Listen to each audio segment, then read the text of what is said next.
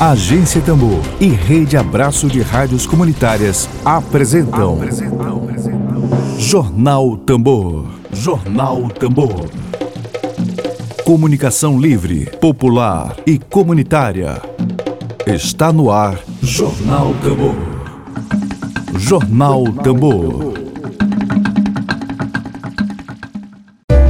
Dedo de prosa.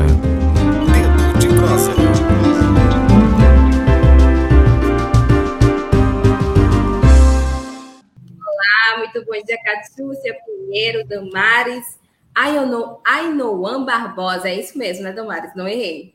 Damares, Ainoan. Ainoan Barbosa. Bom dia, meninas. Vocês conseguem me ouvir direitinho? Sim, sim. Você me ouve bem? Sim, estamos ouvindo claramente, Damares. Catúcia, desculpa. Ainoan Barbosa. Rejane também vai participar. Olá, Rejane. Você me ouve bem? Bom dia. Sim, estamos ouvindo claramente. Bom dia, Rejane. Estão me ouvindo? Todo mundo aí? Deixa eu só. Bom acho dia. que eu estou logada aqui em outro lugar. Bom dia, Rejane. Está ouvindo a gente direitinho, Rejane? Massa, vou apresentar as nossas entrevistadas aqui para a nossa audiência. Gente, hoje, dia 31 de agosto de 2021, o nosso Dedo de Prosa é com a estudante de agronomia do Instituto Federal de Educação Ciência e Tecnologia do Maranhão, o IFMA, Damares Ainoan Barbosa, e também participa do nosso quadro de debates e entrevistas, o Dedo de Prosa, a professora do IFMA e integrante do Sindicato Nacional dos Servidores Federais do Maranhão, Seção Maracanã, Catiúcia da Costa Pinheiro. O nosso tema de hoje é sobre o Agosto Lilás e a campanha de combate ao assédio nos institutos federais do Maranhão.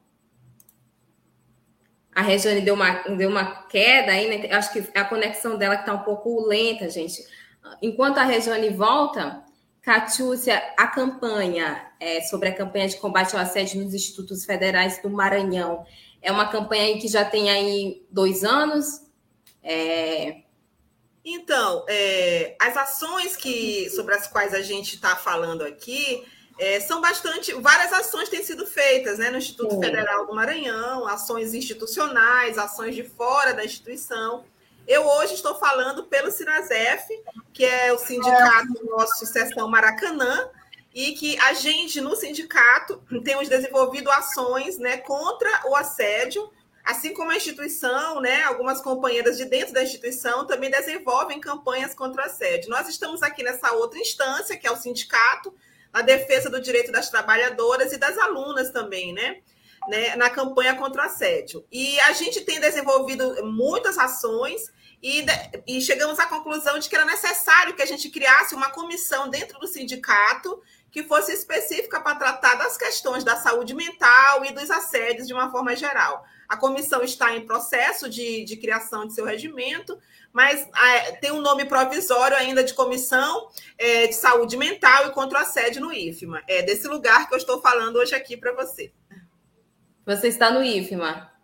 Sou professora do Instituto Federal do campus Itapecuru Mirim, sou professora Sim. de Sociologia, estou como servidora concursada desde dezembro de 2015. Certo. A Rejane está ouvindo a gente? Estou sim. Uma leve queda. É, mas a gente Verga, mas não quebra, né? É isso aí. Firme. E se a gente cair, vai ter outra para ajudar e levantar. Então vamos lá. Então, bom a dia aí né, a todas e todos que estão nos ouvindo, aquelas pessoas que ainda vão nos ouvir. Bom dia, Damar, Damares, né? Deixa Damares para lá, porque Damares. Isso, isso, bom dia. mas não faz parte aqui desse debate, dessa discussão, não é lugar de fala dela. Bom dia, Catiúcia, mais uma vez, é um prazer. Bom dia. Bom dia, Lívia, né? É um prazer estar aqui participando com vocês dessa entrevista. Acho que é um assunto extremamente importante, o combate à, à violência, né? Porque são formas de violência, o assédio dentro de um campus, dentro de uma escola, que é um espaço em que nós, mulheres, deveríamos estar, né, ou pelo menos se sentir segura. A Lívia ainda é estudante, né, Lívia, também da Sim. universidade, que também é um espaço que com certeza deve presenciar essas cenas de assédio também. Mas vamos lá. É, Catiúcia, você acabou de falar sobre esse trabalho que está sendo feito pelo Sinasef, né, pelo Sindicato dos Servidores é, Federais. Eu vi, antes de entrar aqui na entrevista, que o IFMA, na página do IFMA, né, vou até abrir aqui novamente, que o IFMA articula ações de combate à violência contra as mulheres. Né? Então, está lá, estampado bonito na página do Instituto Federal do Maranhão, que está fazendo aí a campanha do Agosto Lilás. Como é que está sendo, de fato, né, as ações? Eu vi também uma nota do Fórum Maranhense de Mulheres, da qual nós fazemos parte, é, falando justamente sobre essas questões de assédio que estão acontecendo no IFMA, né? E, inclusive, da morosidade, da falta de ações efetivas para que, de fato, fossem aí é, os assediadores fossem é, é, tivessem ou pagassem pelos seus crimes, né? Vamos. Nós tivemos recentemente, eu lembro que ainda foi esse ano, né, o caso do professor lá de Mangabeira, que inclusive vocês estiveram aqui conosco também fazendo essa denúncia. Como é que estão essas ações por parte da instituição? Essas então, eu queria primeiramente, certo. Eu queria primeiramente dizer que o assédio sexual e moral, enfim, o assédio sexual não é prática recente, mas ele só foi tipificado como crime em 2001, quando foi criada a lei número 10.224. Mas de lá para cá, muito já se caminhou. E assim, a gente esperava que a instituição acompanhasse essa caminhada. E a instituição, infelizmente, não acompanha. Né? Não acompanha no, no, na velocidade e na eficiência que precisamos. Né? Algumas ações têm sido feitas por mulheres lá dentro, profissionais, assistentes sociais, psicólogas, da instituição tem desenvolvido algumas ações educativas junto às alunas, que são de suma importância para que as alunas compreendam o que é assédio, para que os alunos meninos também compreendam o que é assédio, tenham a conscientização sobre o tema. Isso é uma etapa importante que a gente não desconsidera. No entanto, a gente sabe que não pode ser só isso, porque se for só isso e não houver a devida condução das investigações, das averiguações dos, das denúncias, aí a gente não chega a nenhum lugar. Porque não basta responsabilizar as jovens e os jovens de que eles tenham essa consciência e instrumentalizá-los, instrumentalizá-las dessa consciência, desse entendimento sobre o que é o assédio, como e quando ele se configura em suas vidas na instituição. Não basta isso, é preciso que haja uma condução dos casos que são oferecidos em denúncia para a instituição e que a instituição faça uma condução séria, efetiva e eficaz desses casos. E nesse quesito, infelizmente, nós não temos visto muitos avanços. A letargia é imensa e nesse evento mesmo, nós do Sinasef fizemos uma fala bastante contundente em relação a isso, uma fala que a gente entende que foi necessária devido a uma equivocadíssima e eu diria até é, lamentável fala do gestor maior de nossa instituição na abertura do evento, que se dizia é, consternado de ter que demitir colegas de trabalho, se referindo dessa forma complacente aos assediadores, né? Foi uma fala muito infeliz, mas essa fala é ilustrativa da visão cambaleante e titubeante da instituição diante dos casos. Assédio é crime já faz tempo e todo mundo já sabe, não dá mais para lidar com isso de forma complacente. Já se sabe todo o processo de adoecimento físico e mental pelo qual as assediadas e assediados passam, a, a, tormenta que é a vida de alguém que vive estudando ou trabalhando em situação de assédio, passa a viver em situação de tortura. E aí a gente fica diante de uma instituição que titubeia. A fala do gestor maior é ilustrativa disso. Se por um lado diz que vai atacar o problema, por outro lado diz que se sente incomodado e é, consternado, né, de ter que desempregar o assediador em plena pandemia, né? Como se as vítimas também não estivessem ficando desempregadas, como se as vítimas, eu conheço quem já pediu a exoneração da instituição porque não aguentou o assédio. Também é mãe de família, também precisa pagar suas contas, também precisa sustentar seus filhos. Né? É uma visão que ainda hoje perdura na instituição de cuidado, zelo e proteção dos homens entre si e muito pouco cuidado, zelo e proteção para com as vítimas. É essa a impressão que a gente tem, que é ratificada, que é reforçada pela fala das vítimas e que é reforçada também pela não condução eficaz dos processos. Nós temos uma corregedoria abarrotada de processos que foram dados entrada, às vezes, mais de dois anos, três anos, e que não foram para frente. Temos casos emblemáticos de é, entrada de processo que sequer a comissão que vai nortear e comandar esse processo de investigação, sequer comissão foi formada, então é de uma negligência imensa e a gente espera que isso mude, estamos lutando para isso. So, Lívia, só rapidinho, sobre esse caso específico dessa professora de biologia, que é citada nessa carta. Eu estou me referindo à carta que o Fórum Maranhense de Mulheres publicou ontem, se eu não estiver enganada, nas redes sociais, denunciando os casos de assédio do IFMA e pontuando né, justamente esse caso dessa professora. Como está, como está esse processo hoje? Não está.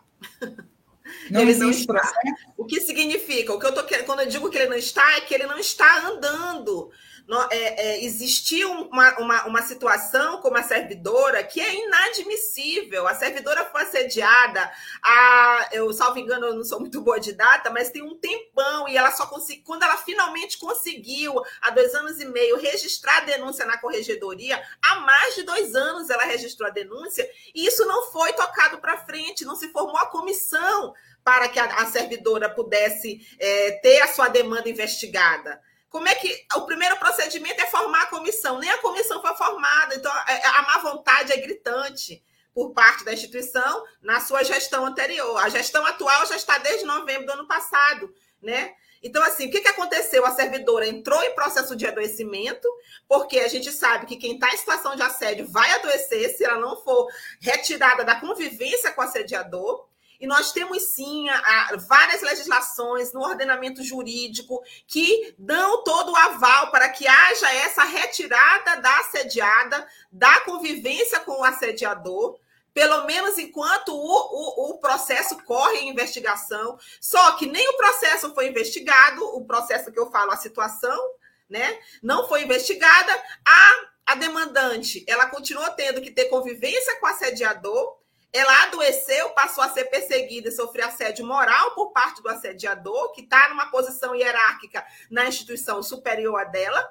Ela passou a ser perseguida, ela adoeceu, sucumbiu à sua saúde mental e, ao apresentar sua situação à junta médica, a junta médica, mesmo sabendo que o que está causando o adoecimento dela é o assédio, a saída foi aposentar compulsoriamente uma servidora de menos de 40 anos, uma servidora que tem doutorado, foi aposentada porque, em vez de cuidar da saúde dela, de proteger essa, essa servidora, a instituição fez foi aposentá-la e o assediador continuou lá, intacto. Então é revoltante a situação dessa servidora. É uma servidora que a gente está é, tá tentando proteger e fazer o acompanhamento dela, inclusive dando proteção jurídica ao sindicato. Ela é filiada do nosso, da nossa base, da seção Maracanã. E a servidora não teve, até agora, da instituição, sequer a garantia de que ela possa sair do campus. E outra coisa, a servidora teve que entrar na justiça comum para conseguir uma liminar que, que, segundo o juiz, prova que o, o, a, a, aposentadoria dela foi irregular, cheia de irregularidades. A servidora conseguiu na justiça, por conta própria, foi buscar e lutar na justiça com seu advogado para voltar para a instituição. Só que a gente está lutando para que ela não volte para o mesmo campus do assediador. Já fizemos visita à corregedoria, visita à procuradoria da instituição, e a gente não conseguiu que a reitoria determinasse que essa sediadora saísse desse campus, que ela volte, mas não volte para onde está o assediador.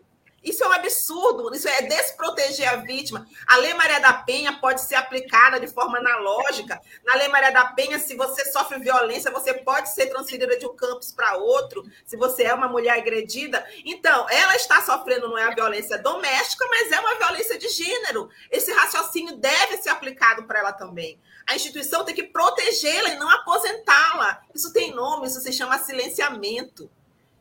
Uma mulher em plena produtividade tem que se aposentar com recentemente sendo doutora que poderia estar produzindo amplamente pesquisa, ensino, extensão na instituição, é aposentada para que o servidor fique lá quietinho sem ser intocável.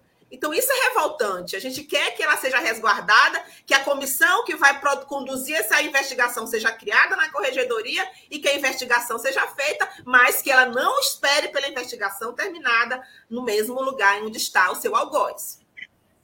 E aí, no caso, essa pessoa, esse assediador, e tu disseste que ele está numa posição hierárquica maior que ele. Ele é diretor de campus, é isso?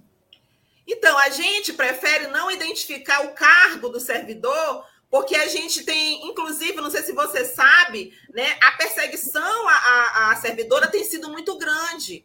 Então, é, ela já foi processada por ele em instâncias do, do, da justiça comum, né? já houve veiculação de, de, de, de, falas públicas contra ela. Então, para o resguardo dela, a gente prefere não indicar qual é a, a posição hierárquica do servidor, mas é superior a dela. Ela é uma servidora que não ocupa cargo de gestão. Ela é uma professora, como eu, como tantas outras na nossa instituição. E o IFMA alega o que para essa não transferência dessa servidora? Bem, a instituição é bastante é, é, escorregadia. Nós procuramos a instituição para conversar com o reitor. O reitor, é, professor Carlos César, não estava no momento. Nós quem? Eu, representando o Sinazef e a comissão contra o assédio, e uma companheira do Fórum Maranhense de Mulheres. O professor Carlos César estava de férias, quem nos recebeu foi o reitor em exercício, e o reitor em exercício simplesmente não, não, não encaminhou nada. Nada do que nós pedimos, que foi a retirada da servidora que estava prestes a voltar via liminar da justiça, que ela voltasse para outro campus, que ela fosse via remoção para outro campus. Inclusive, a servidora entrou com o processo de pedido de remoção. E a instituição sabe que não está cumprindo o seu papel. A instituição sabe que a corregedoria não abriu o processo, não criou a comissão. Então, não há mais o que fazer a não ser re, re, responder à demanda da servidora. De, já, a servidora já foi extremamente penalizada, além do adoecimento dela. Ela, ao ser aposentada, ela é aposentada no, no, e, passa a receber o, o, seu, o seu salário, os seus proventos, ela passa a receber equivalente ao tempo de serviço quando você se aposenta muito cedo. E o rendimento dela, então, foi lá para baixo, caiu, e ela também é uma pessoa que mantém o seu sustento. E ela está recebendo agora bastante é, baixo o recebimento dela, porque ela está recebendo como aposentada e em tempo proporcional ao que ela trabalhou. Ela era recente na instituição, então ela está recebendo muito pouco. Ela está sendo prejudicada de toda forma, tanto emocionalmente quanto, financeiramente. Nós fomos a essa conversa com o reitor exercício, ele não prometeu nada, não nos indicou nada, nos disse que íamos então conversar só depois com o reitor professor Carlos César quando ele voltasse. Não conseguimos mais agendar uma segunda conversa com o reitor Carlos César e agora estamos tentando fazer junto à mídia uma campanha para que essa servidora não volte para o campo de origem, para que ela vá para um campus onde o assediador não está e que a, a investigação seja aberta e que ela não tenha que esperar nenhuma mulher ter que conviver com seu assediador. O acusado ele não pode estar convivendo junto com a assediada. Isso é, é desumano. Então, é, é, é, é, o mínimo que a instituição pode fazer. Mas há um sistema que não se sabe explicar muito bem do ponto de vista é, racional, mas do ponto de vista de uma lógica machista se explica, que é a proteção que se dá para esses homens nessa instituição. Nós temos uma instituição eminentemente dirigida por homens. Diretores, em sua maioria, são homens, o reitor é homem. Nunca houve uma reitora na nossa instituição. Então é preciso quebrar isso. Nós sabemos que há mulheres que nem sempre nos representam e nem sempre estão lá lutando pelos nossos direitos. Mas se elas não estão muitas vezes, imagina eles. Então é preciso que nós ocupemos esses espaços para que nós fazemos a condução de uma política de gestão que leve em conta o cuidado também com a saúde mental dos servidores e servidoras, uma política de gestão humanizada de verdade né? Porque fazer evento e ação educativa é extremamente importante, mas se não há solução dos casos concretos, de fato e reais, quando existe, né? A instituição tem que cortar a sua própria carne, não importa quem seja assediador. Não importa se ele é amigo de fulano ou de ciclano, não importa se ele tem o curriculares maravilhoso das galáxias, não se trata disso. Não se trata se ele está num cargo porque ele foi eleito legitimamente. Também não se trata disso. Se trata de resguardo à saúde de servidores e servidoras que tão, é, tão diariamente dedicam suas vidas a essa instituição, sem contar as alunas que são também cotidianamente assediadas. Essas, então, estão ainda mais fragilizadas. E eu acho que disso a Damaris poderia falar com mais propriedade, como aluna da instituição. Certo, nós vamos já passar aí a palavra, né, Lívia? E para a Damaris. Mas nesse caso específico aí dessa servidora, portanto, então nós precisamos cobrar o senhor Carlos Augusto, reitor. Carlos né, César. Oh, desculpa, Carlos César, reitor do IFMA, para que uma ação seja tomada imediatamente, né, de transferência dessa servidora, para que ela volte para o seu trabalho, porque, inclusive, é, provavelmente a renda que ela está recebendo não ajuda nem que ela faça o tratamento né, necessário para que ela possa aí se cuidar e poder ter de volta a sua vida, né, plena, produzindo, trabalhando. Então, professor Carlos César, não é isso, Carlos César? Sim. Vamos aí atentar a esse caso da professora de biologia. Há uma solicitação já, essa solicitação foi entregue na reitoria, houve documento, a própria sim, professora já entrou com um pedido de remoção, e a gente quer saber o porquê que o professor Carlos César ainda não tomou providência em relação a esse caso. Lívia? Tem vários comentários aqui. Vários comentários já no chat, antes, depois de, antes de ir para o chat, gente, de os comentários, que tem muita gente comentando aqui, comentários super relevantes. Eu queria que a Damaris, Damaris falasse agora para a gente, né, como estudante do IFMA, a professora Catícia falou sobre os danos aí psicológicos, porque muitas das vezes a vítima se sente aí coagida e com medo, né, de fazer a própria denúncia. E quando é um aluno ou uma aluna que sofre o assédio por parte de uma autoridade maior, como o professor, né? O servidor público da instituição, quanto, como, o quanto isso prejudica também, né, Damaris? Queria que você relatasse um pouquinho para a gente sobre essa visão também. Sim, Lívia, é, isso prejudica muito, tanto na vida acadêmica quanto na parte psicológica, né, do aluno, da aluna. É, quando a gente vai denunciar, a gente, nós nos deparamos, eu falo enquanto estudante e enquanto uma pessoa que passou por isso, é, nós nos deparamos com um ambiente bastante hostil, machista, uma estrutura super forte de proteção aos assediadores, né? Isso não deve acontecer. Além de, vítima, nós, de vítimas, nós temos que assumir o papel de agente cobradora, algo que não seria, não é da nossa responsabilidade, porque cada segmento tem que cumprir com sua responsabilidade. Né? Nós precisamos é, que os processos sim andem. Nós sabemos, sim, claro, tem vários outros processos, tem outras demandas, enfim. Porém, tem que, que ter a questão da prioridade. Isso é grave, isso é um crime, não pode continuar dessa maneira, né? E sem contar que o que importa hoje é o nome da instituição, não é o que o aluno passou, não. Aquilo, é, tá, eles estão um pouco se lixando e falo é, por experiência própria, é, porque o que leva em consideração é o nome da instituição, por isso que nós estamos aqui, estamos aqui implorando por socorro por conta dessa, do caso dessa professora, né?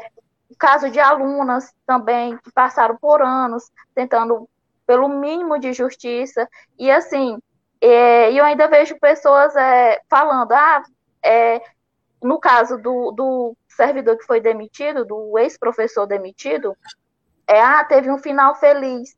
Que final feliz? Foi o mínimo. O mínimo. Isso deveria acontecer. Nós temos que parar de normalizar essas coisas. Isso, ou, assim, de, de de enaltecer essas coisas, perdão, e se normalizar, isso tem que ser comum. Não, nossa, uau, isso só mostra o quanto que a estrutura está corrompida por essas pessoas que normalizam e toleram a violência de gênero dentro da instituição de ensino, de uma instituição de ensino, onde isso nunca deveria acontecer, né? E partindo mais uma vez é, desse pressuposto, É, o IFMA, sim, precisa melhorar, e muito. É, voltando, esse evento foi de grande importância, de extrema importância, porque ele ajuda, sim, é, nós alunos a identificarmos o que é um assédio moral, o que é um assédio sexual, os meios de fazer a denúncia, ótimo. E aí a gente vai lá, denuncia, e aí o que é que acontece? Nada. Então, o evento, a educação tem que andar lado a lado com a prática. Não adianta você fazer esses eventos e, e quando a aluna vai lá denunciar, não tem resposta, ninguém responde. Demora anos e anos esperando uma assinatura.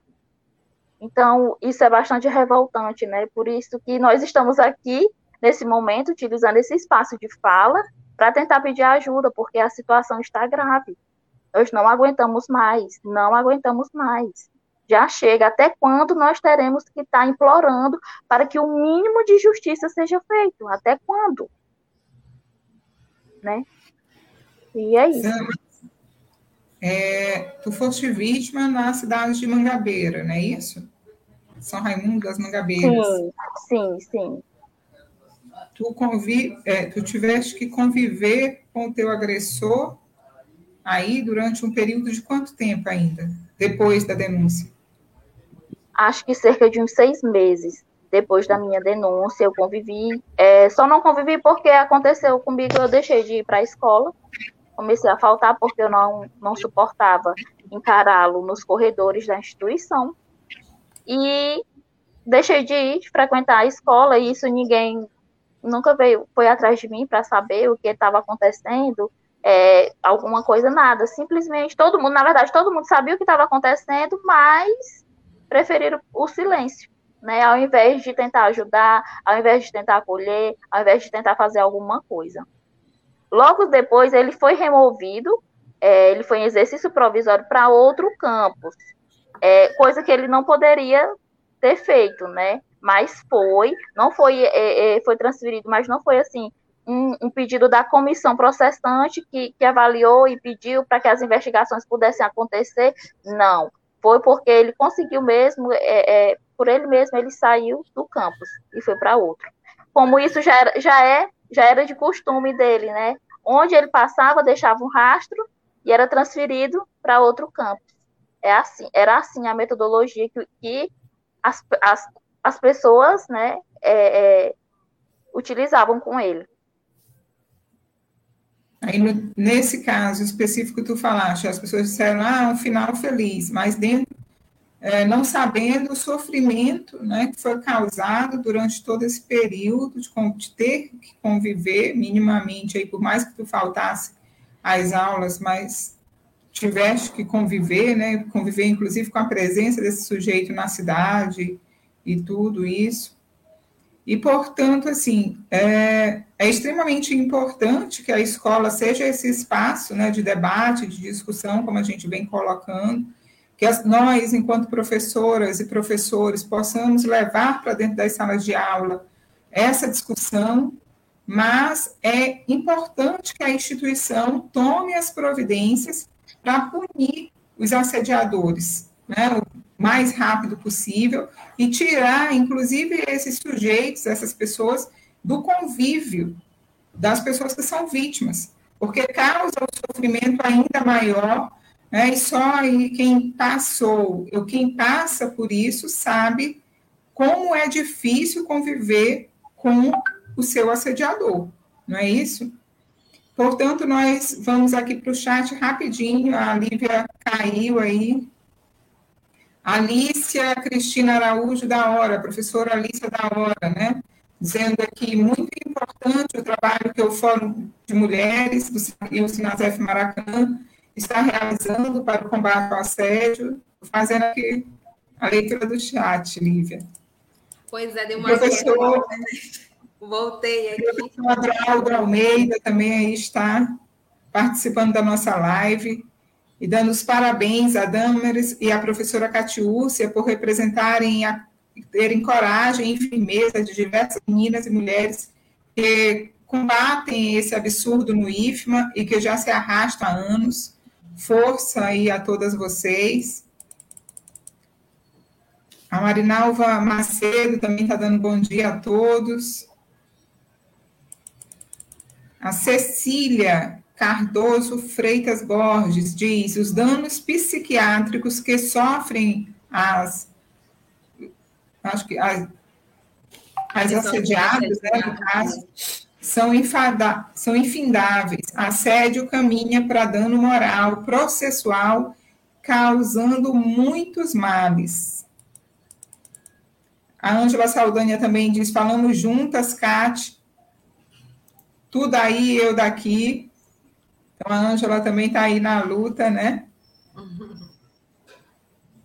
A Maria Isabel Costa diz: bom dia, rádio, também grande defesa das falas da comunidade. Saúdo a todas as mulheres, na pessoa da Catiúcia. Marcondes Lopes Leite, parabéns, professora Catiúcia Damares, por expor um tema reflexo de uma sociedade machista, conservadora e patriarcal. O professor Riba Chinaski, ouvir a professora Catiúcia é um bálsamo de lucidez e criticidade, nos traz indignação e mobilização. Fico honrado em estar na mesma instituição que ela, apesar de tanta violência de gênero institucional. É isso aí. A Maria Isabel também está dizendo aqui, neste exato momento, tem mulheres sofrendo por todos os tipos de violência, e isso nos leva a estar sempre em alerta e pedindo que as mulheres não deixem de denunciar. Infelizmente, alguma resiste, algumas resistem né, em denunciar. Mas aí a gente sabe que a grande questão dessa resistência também, Maria Isabel, parte justamente por essa falta, né? É, na verdade, aí como as colegas estão colocando, falta que você às vezes vai buscar a instituição, vai buscar aí o apoio dentro desses espaços e na verdade você sofre mais uma violência. Provavelmente a Damaris, quando foi denunciar o seu assediador, deve ter sofrido muito para que as pessoas possam, pudessem acreditar, inclusive, no que ela estava falando. A gente vê aí os casos, inclusive é, de violência, né? O próprio Fórum Maranhense de Mulheres vem denunciando isso, a questão do feminicídio no Maranhão, como vem aumentando, né? Na, nesses últimos anos e, portanto, as instituições públicas, né, a própria justiça, a morosidade, no caso dos processos, da condenação é, dos, dessas pessoas, acaba fazendo com que as mulheres deixem aí de denunciar. Então, queres ler, Lívia, alguma coisa? Ah, chegaste a... Eu só queria comentar essa coisa que você falou sobre não ter apoio na hora da denúncia, própria Damaris não teve apoio, é, o próprio status do agressor conta muito, né, dentro da instituição. Tem muito, tem muito a ver também com isso, né? Um aluno denunciando um, um servidor que já tem uma trajetória, a professora Catiúcia até falou também, ah, é amigo, eu conheço ele, ele não faria isso. É, tem muito isso também que, tá, que, que leva a ter não esse apoio na hora da, de denunciar a vítima, a vítima, na hora de denunciar seu agressor. Temos que cometer um, uma pergunta aqui, Regiane, não sei se já foi feita, que é do professor Riba Chinaski. Olha, ele está perguntando aqui: qual seria a política, a ação mais adequadas no combate institucional a diversas expressões de violência de gênero? Pergunta aí do professor Riba. a poli... Eu posso comentar, Damares, também? Então, assim, no meu entendimento, a política mais adequada é. Nós estamos numa instituição educacional, então as ações educacionais são de suma importância, obviamente começa né, por aí. E também a resolução dos casos, entende? Assim, quando as mulheres veem que a resolução dos casos acontece, que não vai acabar em pizza, as mulheres fazem as denúncias com mais facilidade, se sentem mais à vontade para denunciar. Mas quando elas veem que a servidora aluna que denuncia é perseguida e acaba que não há uma resolução eficaz dos casos e uma investigação eficaz, ela sente medo e é normal sentir medo. Né? Eu sinto medo, eu tenho medo. Ocorre que se o medo nos paralisa, nós vamos ficar é, é, é oprimidas para sempre. Então, assim, A gente lida com medo o tempo inteiro. Eu tenho acompanhamento é, de terapia, eu faço terapia, a Dama eles também faz terapia para a gente se sustentar em pé, porque não é fácil. Né? Respondendo a pergunta do Riba, Riba, é, obrigada pela sua participação e acompanhamento desse, desses casos. Né? Uma, uma, só, é uma coisa que é importante que se entenda e que talvez seja uma, uma luz para a gente compreender melhor essa questão é a compreensão de que a gestão ela não é um cargo que lida com decisões meramente de cunho técnico. Né, eu, vi, eu falei isso na minha fala no evento, eu estou repetindo que a gestão ela tem que lidar com a perspectiva do cuidado. E isso é difícil para esses homens que estão nessa gestão, porque eles não sabem o que é isso. Eles são cuidados pela sociedade, eles são protegidos pela sociedade, mas eles não sabem cuidar. Porque se você não desenvolve uma política de cuidado com as pessoas da gestão, você vai tomar decisões meramente técnicas, ver as pessoas como currículos lattes ambulante, tanto que um argumento que muito se falou para se proteger o agressor de Damaris é que ele era um professor maravilhoso, um excelente pesquisador, tinha o currículo Lattes das galáxias. Sim, tecnicamente ele é um, um servidor é, que cumpre os requisitos técnicos, mas ele não cumpre os requisitos humanos e morais. Não se vive sem isso, não pode ser só o currículo bom, tem que ter o caráter e a ética. E para isso, as legislações já são muito caducas, ah, inclusive. Já tem lei aí que nos resguarda nesse sentido de exigir isso do servidor há muito tempo. Código de ética do servidor exige isso, a própria Lei 8.112 exige essa conduta ética e moral. Mas a ética e a moral para os homens não inclui o aspecto do cuidado. E aí eles banalizam a violência de gênero, porque a violência de gênero é a objetificação dos corpos e das mentes das mulheres. Se não há uma incorporação pelos processos educacionais dessa instituição e não há uma resolução dos fatos, nós não vamos avançar. E para isso é preciso que esses homens que estão à frente da instituição, que eles incorporem isso e aí eles vão ter que passar por cima deles próprios, porque é um choque com a própria masculinidade deles. É disso que se trata. Nós estamos falando aqui de uma instituição que é comandada por masculinidades tóxicas. Essa é a questão, né? Nós somos comandadas por homens, né? A maioria dos diretores são homens, a maioria, o reitor sempre foi homem nessa instituição, e sempre gestões que uma vai apoiando a outra, né? Nós vemos de três gestões que uma apoia a outra. Então, assim, esse problema não nasceu nessa gestão atual, ele vem de outras gestões, mas todas se apoiaram. São homens se apoiando. Então é preciso que a gente não perca de vista que não se trata somente de uma questão de gestão, mas da incidência da lógica patriarcal sobre a forma de gerir. É por isso que é importante que nós mulheres estejamos nos cargos. Até quando teremos só reitores homens? Até quando 90% dos diretores serão homens? Até quando a gente não vai se colocar e disputar esses cargos? Porque a gente quer estar disputando os cargos não por competição, isso aí é da lógica da masculinidade deles, mas por necessidade de sobrevivência, de não sermos engolidas. Eu posso fazer terapia, a Damaris pode, mas muitas servidoras e alunas não têm essa condição. E a instituição nunca é, deu esse suporte para a Damaris. A Damaris é, foi atrás de fazer terapia para se sustentar em pé e não enlouquecer sozinha, assim como eu tenho feito e tantas outras que podem pagar ou conseguir em algum serviço público ou voluntário esse acompanhamento é, psicológico. Porque se fala de saúde mental muito na instituição. 2020 para cá, vários eventos sobre saúde mental. Só que a todo tempo dizendo para o servidor e para o aluno como se cuidar e não a instituição se responsabilizando pelo nosso cuidado, porque é isso que a gente quer, que a instituição cuide da gente dentro daqueles orientações que a lei dá. E a lei orienta claramente. Há dois anos atrás, a Advocacia Geral da União mandou um documento para o IFMA explicando e reforçando a necessidade do combate ao assédio sexual e moral dentro das instituições.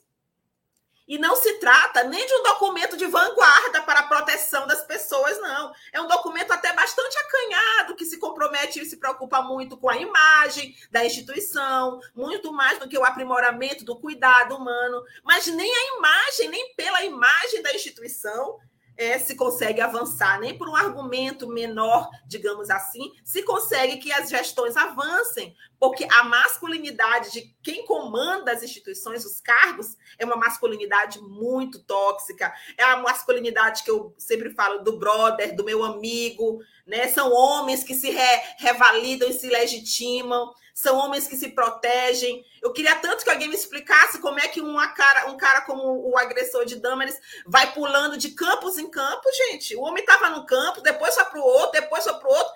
Então, quem é que dá a abertura para esse trâmite dele? Quem é que abre as portas? Quem é que salva esse cara? Quem é que passa a mão na cabeça dele? São os outros homens. Né? É igual a igreja a católica. de um modo geral, né? aceita isso, vai aceitando. E dentro exemplo, instituição de ensino, né?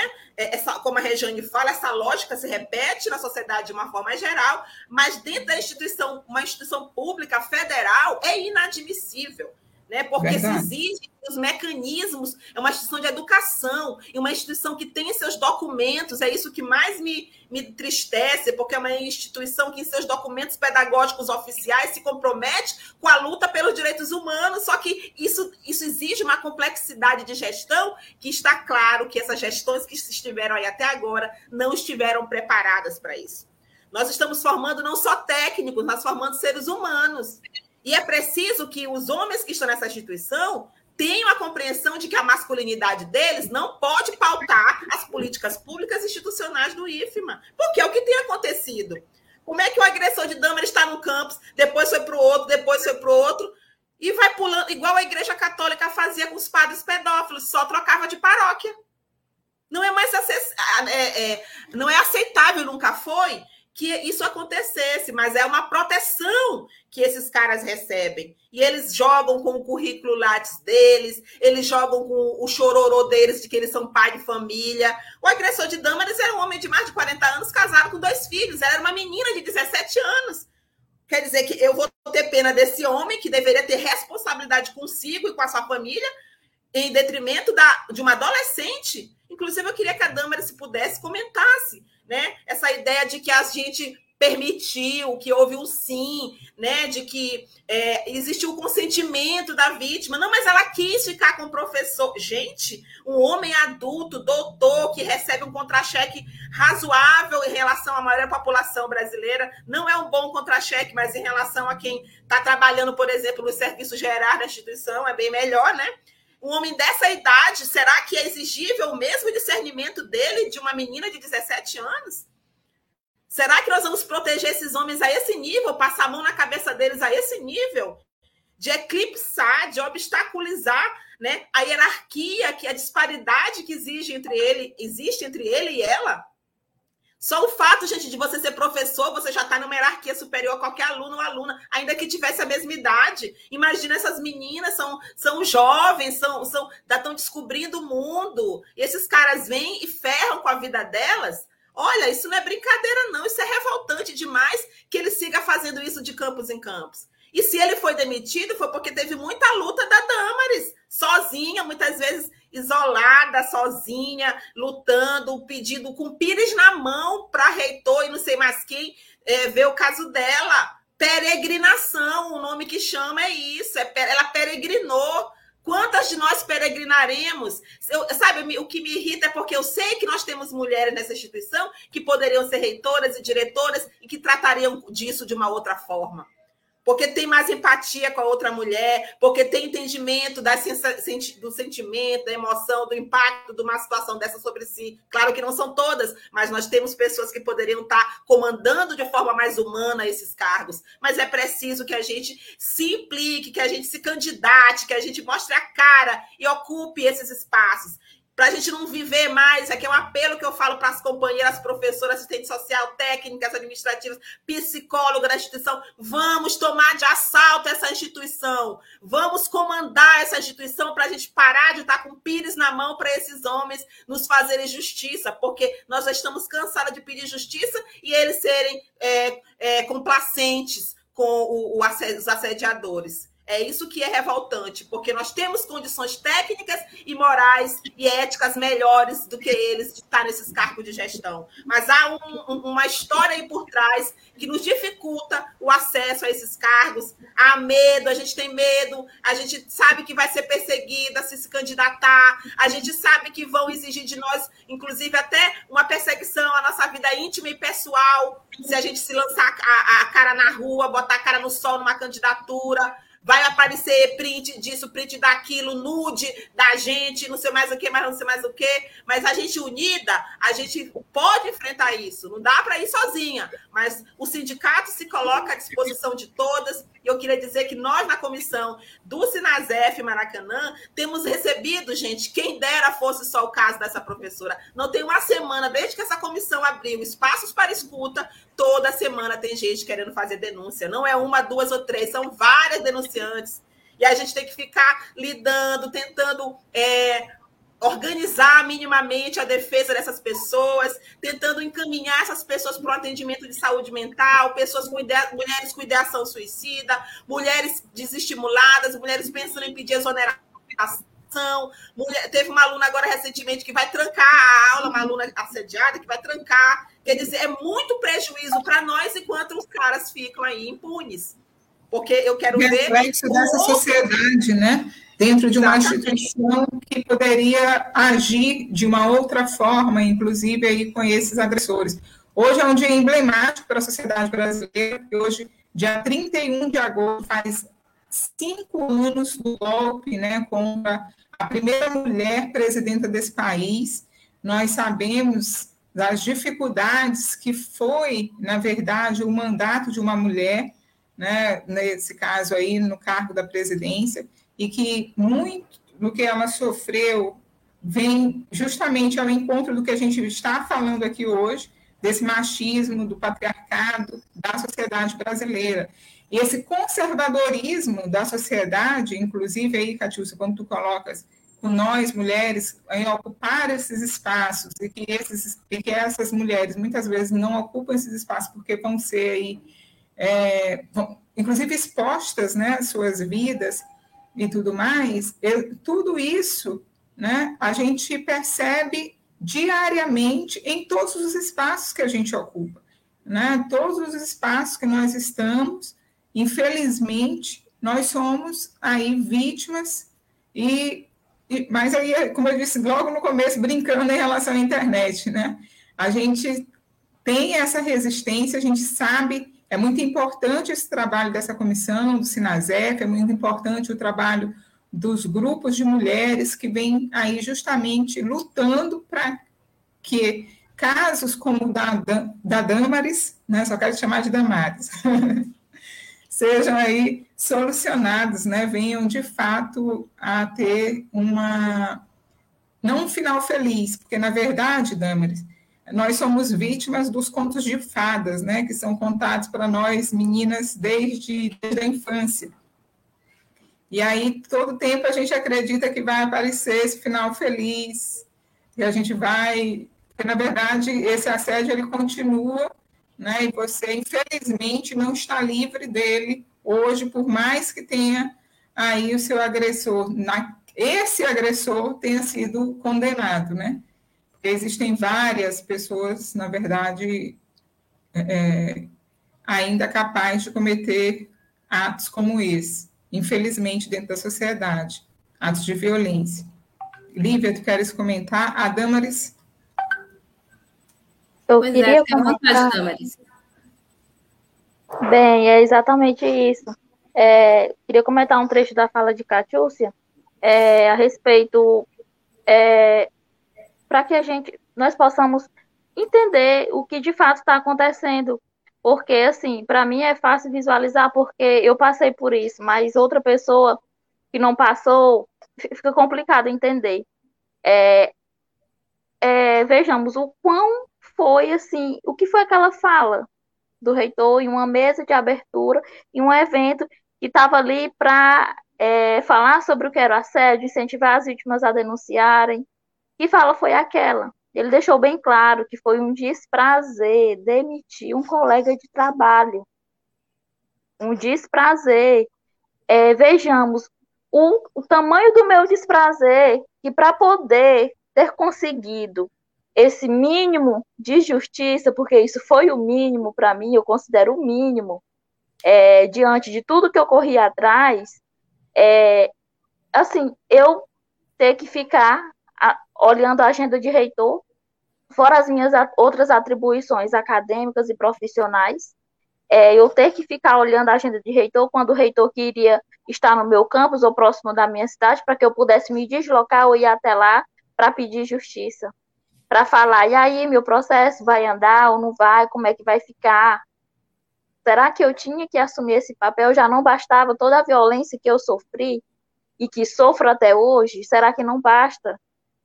Né? Até quando a gente vai ficar nessa? Nós não podemos mais ficar desse jeito. Será que é necessário um ato para que cada um, para cada, para que cada sediador seja demitido? Será que é necessário? Não é. Eles têm que fazer o que eles sabem muito bem, o que eles têm que fazer, eles sabem. Porque a partir do momento que eles assumem um, um, um cargo público, eles têm acesso à lei que rege esse cargo, que é a Lei 8.112. Eles sabem de tudo, o que deve, como que deve proceder.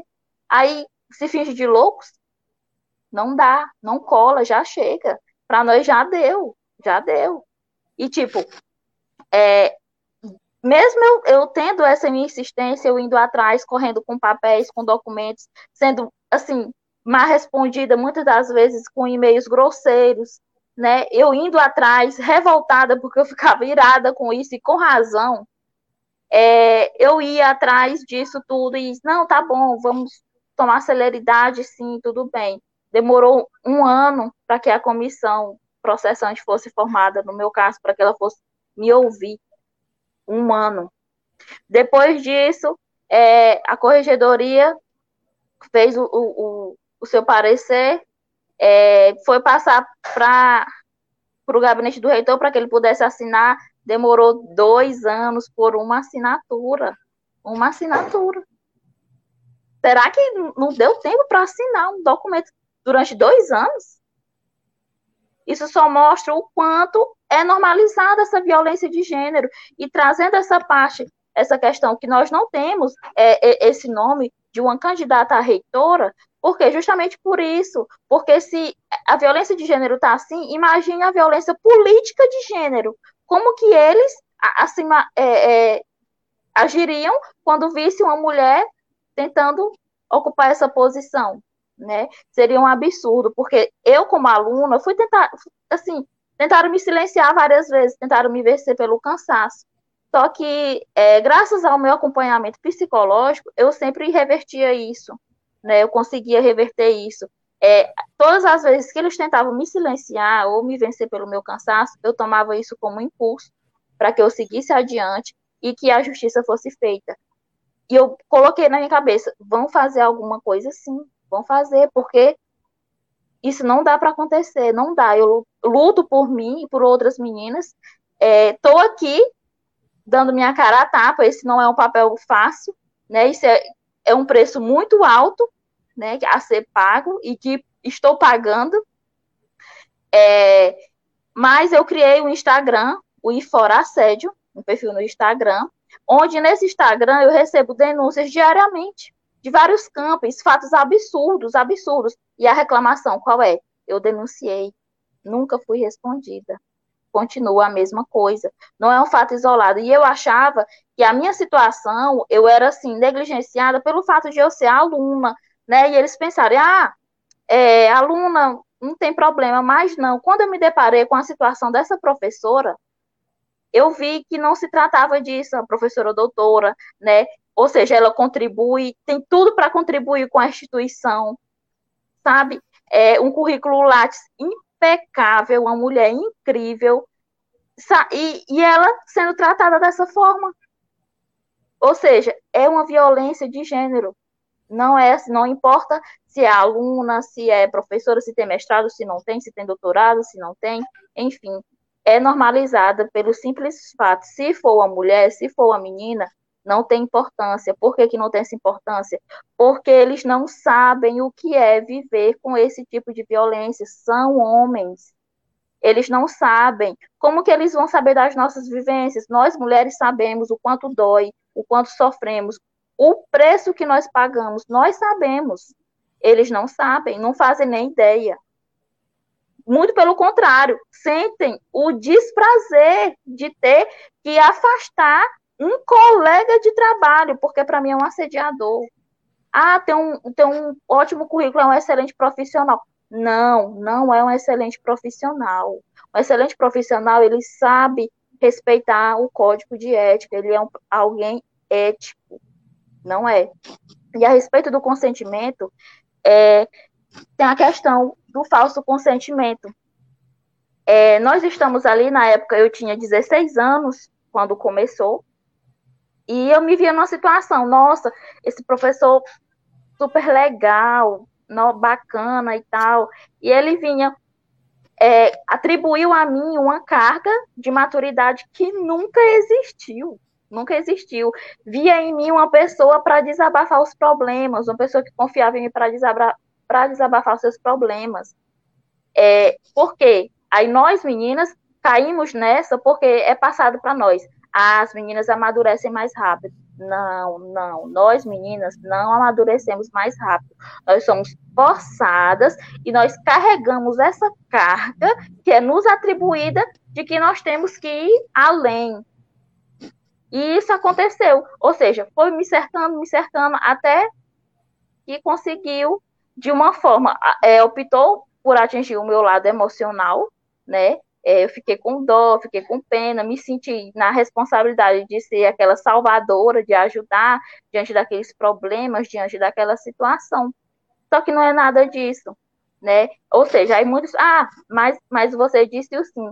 Sim, disse o sim travestido de não, de violência. Eu não tinha noção. E, a, e outra, a partir do momento como eu mencionei anteriormente, a partir do momento que ele entrou é, dentro desse concurso, passou nesse concurso, virou um, um, servidor público, um professor, ele sabe muito bem qual é a responsabilidade dele dentro de sala de aula. Ele está ali para ensinar, ele está, ele está ali para é, nos formar como profissionais, é, e não é, tentar medir esforço. Ah, mas você poderia ter dito não, você poderia ter dito sim, poderia, mas essa responsabilidade não caberia a mim, caberia a ele, porque ele tem acesso, teve acesso ao código de ética. Mais uma vez, eu repito, teve acesso, todos têm, todos têm. Mas, mais uma vez, por que, que as pessoas não pensam por esse lado? Porque a, a normalização e a culpabilização da mulher não permite. As meninas são culpadas sempre, não importa o que faça, sempre são culpadas. Ah, mas você fez alguma coisa para que ele agisse dessa forma. Não importa. Sempre a culpa nunca é da vítima, nunca é da vítima. E é isso, eu só queria mais uma vez aqui agradecer por estar é, partilhando desse momento. E também deixar pedir, é, pedir aquele biscoito, né, para seguir o Instagram lá do Espora 7 para que é, juntas nós possamos para que juntas nós, juntas nós possamos alcançar mais meninas e travar, continuar a nossa luta, porque nós não vamos parar, só vamos parar quando nós, nós tivermos algo concreto, né? Enquanto tiver da situação que está, nós não iremos parar. E é isso. É ir Estou... fora assédio? O ir fora assédio, sim, sim. E o ato, Damaris, amanhã? Sim, gente. Lembrando, como falei demais, é, amanhã já deixo aqui o convite para vocês estarem todos presentes em frente à reitoria, a partir das 8 horas, porque nós estaremos lá com o ato, mais uma vez, implorando, suplicando para que o mínimo de justiça seja feito, para que esses homens possam fazer o mínimo de justiça, né? E vocês estão todas convidadas. Sim, aqui em São Luís, em frente à reitoria, a partir das 8 horas, amanhã, dia 1 tá bom? Estão todas convidadas e vamos lá, né? Porque essa luta é diária, né? O ato está sendo apoiado, é só o ato está sendo apoiado pelo Sinazef Maracanã, pelo Fórum Maranhense de Mulheres, por várias feministas independentes, né? A comissão contra o assédio do Fórum, do, perdão, do, do Sinazef Maracanã. Eu queria aqui publicamente agradecer à diretoria do Sinazef, né, que está. Não seria possível essa luta sem que o sindicato né, abraçasse essa luta, né? Nós temos várias sessões sindicais aqui, nós estamos, estamos, é, estamos organizando esses atos a partir da sessão Maracanã, e destacar que hoje no nosso sindicato nós temos uma maioria de mulheres na direção, né? Nossos companheiros, né, também nos apoiam, os companheiros homens nos apoiam, fazem o papel deles que é de ouvir, aprender, entender e apoiar as mulheres, e não de roubar o nosso protagonismo nas nossas lutas. Então nós estamos aí contando com o apoio também maciço da diretoria do Sinazef Maracanã, que está aí conosco, os colegas de vários campos, gente, vários campos. É, tem gente nos apoiando nos campos de Itapecuru, de Ribamar, campos de São Raimundo das Mangabeiras. Nós sabemos que não estamos sozinhas. Eu queria agradecer todas as mensagens que eu recebi essa semana de apoio à minha fala que eu fiz na, no seminário na sexta-feira, muitas falas de apoio, muitas mulheres dizendo você falou aquilo que eu queria falar e que eu tinha vontade de falar, e que a gente possa um dia estar numa instituição onde nenhuma de nós tenha mais medo de falar, que todas possamos falar, que todas possamos ser livres. E eu, eu vou repetir uma coisa que eu falei no seminário, de que nós perdemos muita noite de sono adoecendo nessa instituição, mas esses assediadores também não vão dormir. Vocês vão perder sono e vocês vão ficar com medo, porque nós vamos derrubar vocês. Nós não queremos vocês aqui, vocês são uma desonra para o serviço público. Vocês são um, um, câncer no serviço público. Saiam da nossa instituição. Vocês vão ter que sair, ou por bem ou por mal. Nós vamos escorraçar vocês, porque essa instituição também será das mulheres.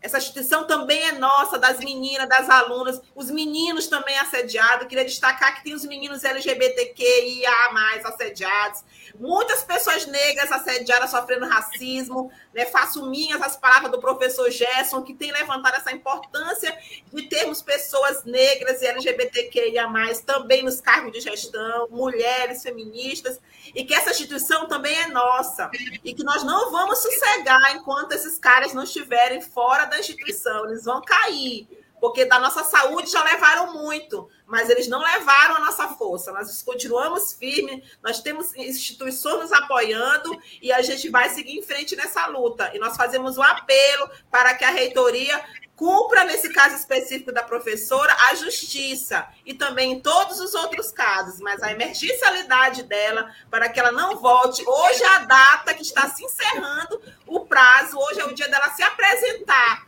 E a gente está pedindo que a instituição não entregue ela para o assediador. Não entregue ela, porque eu não sei o que pode acontecer com uma pessoa que até convulsão já se passou dentro da instituição, já sentiu convulsão dentro da instituição. Será que ela fingiu essa convulsão? por conta das questões relacionadas a esse assédio. Então, gente, isso não é brincadeira. Nós temos várias servidoras e alunas com ideação suicida. Estamos fazendo na comissão a escuta dessas mulheres, que a maioria são mulheres que chegam até nós. Isso não é brincadeira. Será que a instituição vai esperar que algum suicídio aconteça? O que adianta fazer tanta campanha educativa Setembro Amarelo? Nós vamos começar agora o Setembro Amarelo. O Setembro Amarelo, minha gente, tem que ser todo dia. Todo dia. E a gente faz esse apelo e agradecemos muito a todo o apoio e carinho que nós temos recebido, porque é o que me mantém em pé nessa instituição. Porque eu já pensei de pedir exoneração várias vezes, mas eu me lembro que tem conta para pagar, que tem a equatorial para pagar, que tem a internet para pagar, e eu não tenho como sair disso. Então, a única opção é ficar e lutar porque infelizmente nós não temos o pé da lancha, nós somos só nós por nós mesmas e a gente está pagando nossas contas. Muito obrigada, gente. Um grande abraço. Obrigada à Rádio Tambor, a Rejane, Lívia, a Damaris por estar aqui. Tamo junto. Eu queria mandar um abraço para as assistentes sociais, psicólogas, servidoras, técnicas, serviços gerais, todas as mulheres que estão no IFMA e que estão lutando ao seu modo, nas ações educativas, nas ações é, é, administrativas, nas ações jurídicas, que estão lutando conosco. A nossa crítica não é a vocês, a nossa crítica é as masculinidades tóxicas dessa instituição, gente. Muito obrigada mesmo, de coração. A gente que agradece a professora Catiúcia, a Damaris, e lembrando, gente, que não é uma luta só de mulheres, é uma luta de todo mundo e mostra o quanto o feminismo é importante né, nessa luta de igualdade por direitos, uns mínimo, o mínimo, né? Sempre foi. É, o G. Capelli, que é...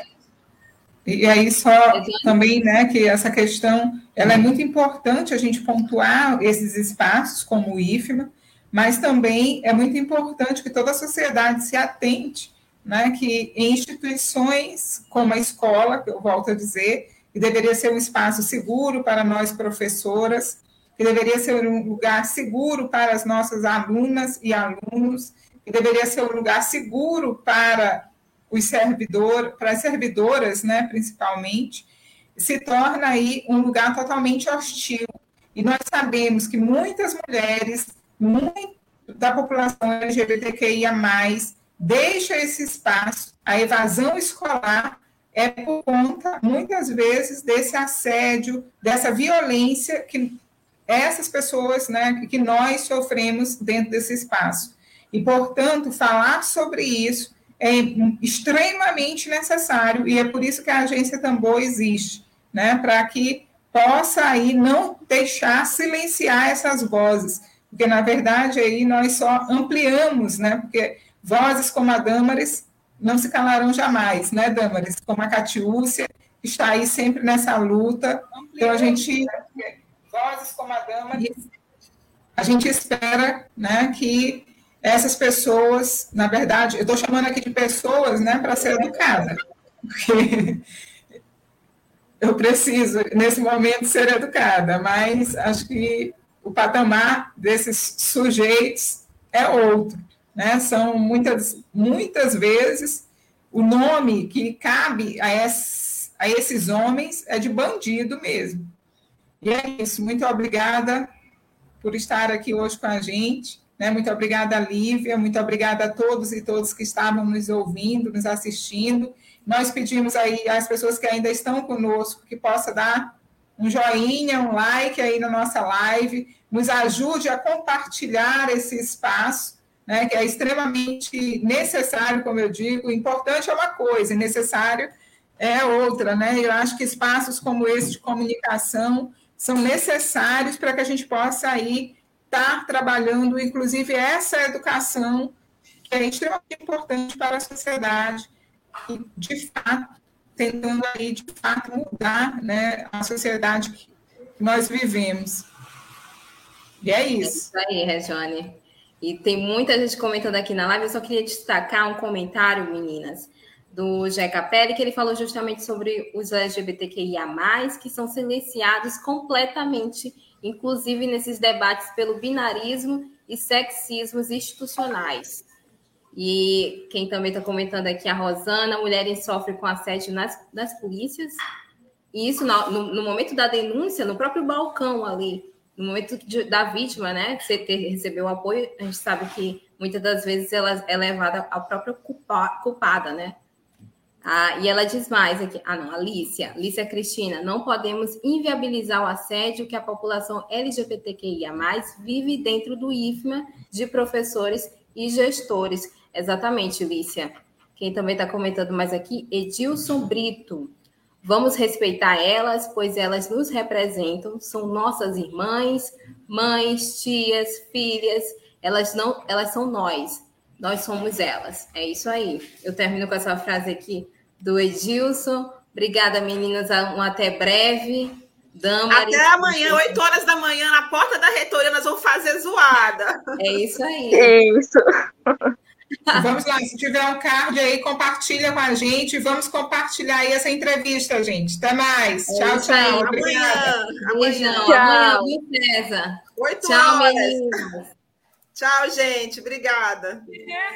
Tchau.